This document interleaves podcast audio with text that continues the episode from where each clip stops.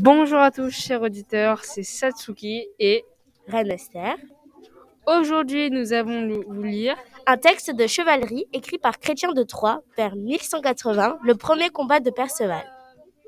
Par loyauté envers son roi Arthur, Perceval, même s'il est un chevalier débutant, s'était lancé à la poursuite du chevalier Vermeil. En effet, ce dernier a humilié la reine et volé une coupe en or. Alors le jeune homme se dirigea vers le chevalier à vive allure pour prendre ses armes.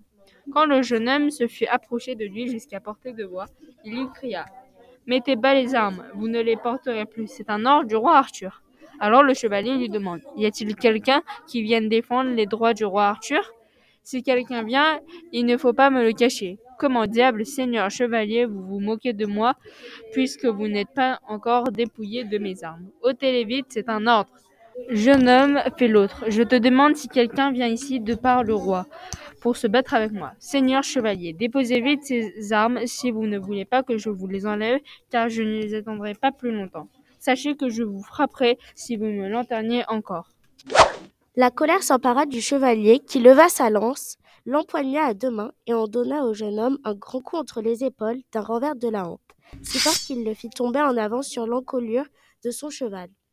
Alors la fureur s'empara du jeune homme, qui se sentit blessé par le coup reçu. Il visa à l'œil du mieux qu'il peut et lança son javelot. Avant qu'il ait entendu ou vu quoi que ce soit, l'autre était étata à l'œil et au cerveau, si bien que derrière la nuque le sang et la cervelle se répandent. La douleur lui arrête le cœur, il tombe à la renverse, étendu raide mort. C'était Perceval, un apprenti chevalier. Le texte 2, le premier combat de Perceval. Donc maintenant, on va parler du texte avec Ranester. Satsuki, est-ce que tu peux me relever quelques phrases hyperboliques dans le texte? Parce que le texte, il était assez hyperbolique. Du coup, moi, je trouve que les quatre dernières phrases, euh, avant qu'il ait entendu ou vu quoi que ce soit, la nuque, soit l'autre est atteint à l'œil et au cerveau, c'est bien que derrière la nuque, le sang et la cervelle se répandent. La douleur lui arrête le cœur, il tombe à la renverse, étendu, raide mort. Je trouve que ce moment est très hyperbolique. Je sais pas si Chrétien de Troyes, il a fait exprès pour que euh, Perceval ou le comte du Graal, il soit fait comme ça avec plein d'hyperboles. Euh, peut-être qu'il voulait nous faire peur, euh, Chrétien de Troyes, je sais pas, on sait pas. Euh, moi, je pense qu'il a fait exprès de mettre euh, beaucoup d'hyperbole pour qu'on puisse sentir l'intensité du combat et comprendre à quel point le combat était violent et sanglant. On a trouvé que dans ce texte, le vocabulaire était assez compliqué.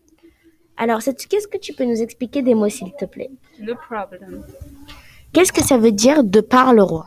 Donc, de par le roi signifie de la part du roi, donc ça se voit un peu.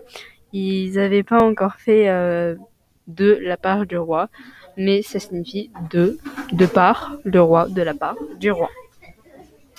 D'accord, qu'est-ce que ça veut dire hampe Donc la hampe, c'est une partie de la lance, donc c'est euh, le manche de la lance. D'accord. Qu'est-ce que ça veut dire le verbe lanterner? Lanterner est un verbe du premier groupe. Euh, dans ce texte, lanternier est conjugué à la deuxième personne du pluriel et donc ça signifie faisiez attendre. Donc vous lanterniez euh, Reine Esther, vous faisiez attendre Reine Esther. Merci Satsuki. Merci beaucoup pour votre écoute. C'est malheureusement la fin de ce premier podcast. C'était Reine Esther et Satsuki.